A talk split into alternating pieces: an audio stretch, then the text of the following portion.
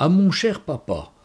Papa, je sais que bientôt tu vas nous quitter, et mon cœur est triste, mais fier d'avoir eu un papa comme toi.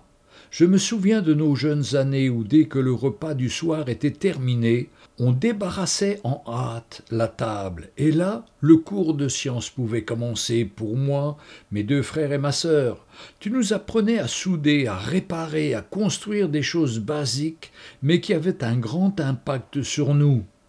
Notre papa savait tout faire et connaissait toutes choses. Mon papa, c'était le plus fort, physiquement et intellectuellement. Il était si fort que lorsque les trois enfants ensemble sautions sur lui, lui d'une seule main il nous saisissait tous les trois et nous faisait rouler sur le lit familial.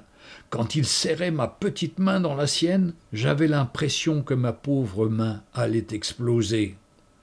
Je me souviens de ces cours pratiques d'électricité, de mécanique, d'électronique, de pneumatique, qui faisaient de chaque soir une fête avec la découverte de nouvelles choses.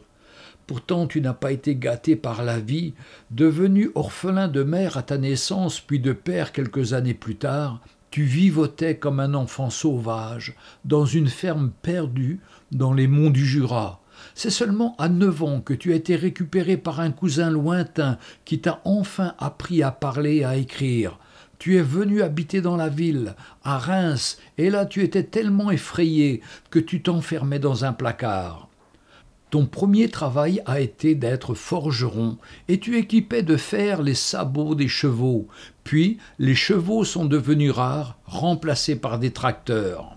Alors avec maman, vous êtes revenu dans les Ardennes, pays de ton beau-père, puis tu as travaillé à l'usine, chez Arthur Martin, d'abord à la fonderie, puis au bureau d'études, tout en poursuivant tes cours du CNAM chaque soir après nos cours de sciences. Ensuite, tu travaillais tes cours jusqu'à tard dans la nuit.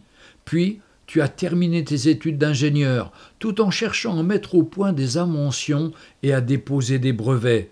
Par exemple, avec notre voisin le pharmacien, tu as mis au point une seringue jetable, ou en fonderie de nouveaux injecteurs de gaz pour les cuisinières, ou d'autres choses pour les machines à laver. Au bureau d'études, tu as toujours été le plus fort. Puis les enfants ont grandi et ont quitté le lit familial.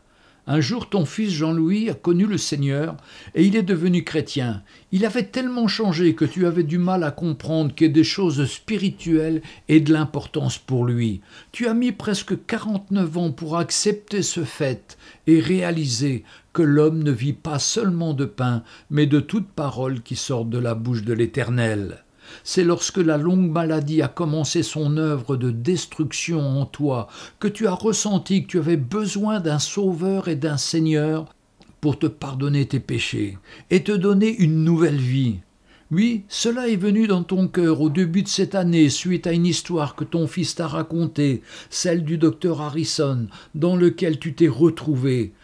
Tu as compris que tu étais comme ce médecin orgueilleux, ne pouvant plus compter sur tes capacités, et que là, face à cette terrible maladie, tu étais sans force et sans espoir, et que seule la foi en Jésus-Christ viendrait remplir le vide de ton cœur.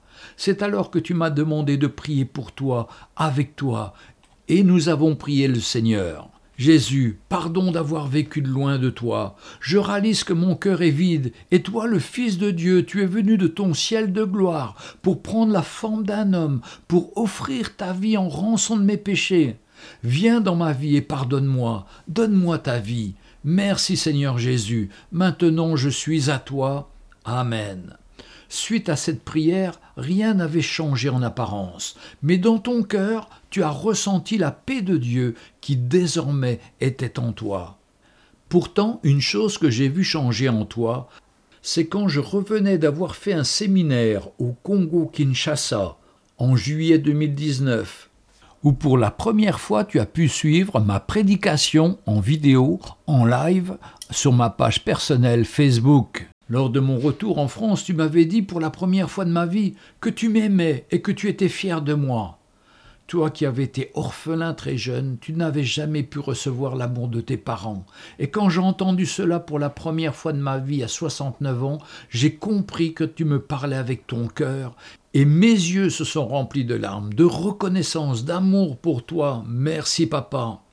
C'est difficile de voir son papa partir, mais aujourd'hui je sais que tu pars retrouver le Seigneur Jésus et habiter avec lui pour l'éternité. J'ai envie de te dire les mêmes mots que ceux qu'un petit-fils de quatre ans a dit à sa grand-mère qui me l'a raconté.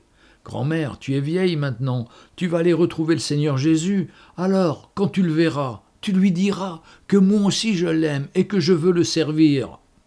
Au revoir, papa, et merci pour tout l'amour que tu nous as donné. Nous t'aimons et nous sommes fiers de toi. C'est grâce à toi que nous sommes là où nous en sommes. Ton fils Jean-Louis.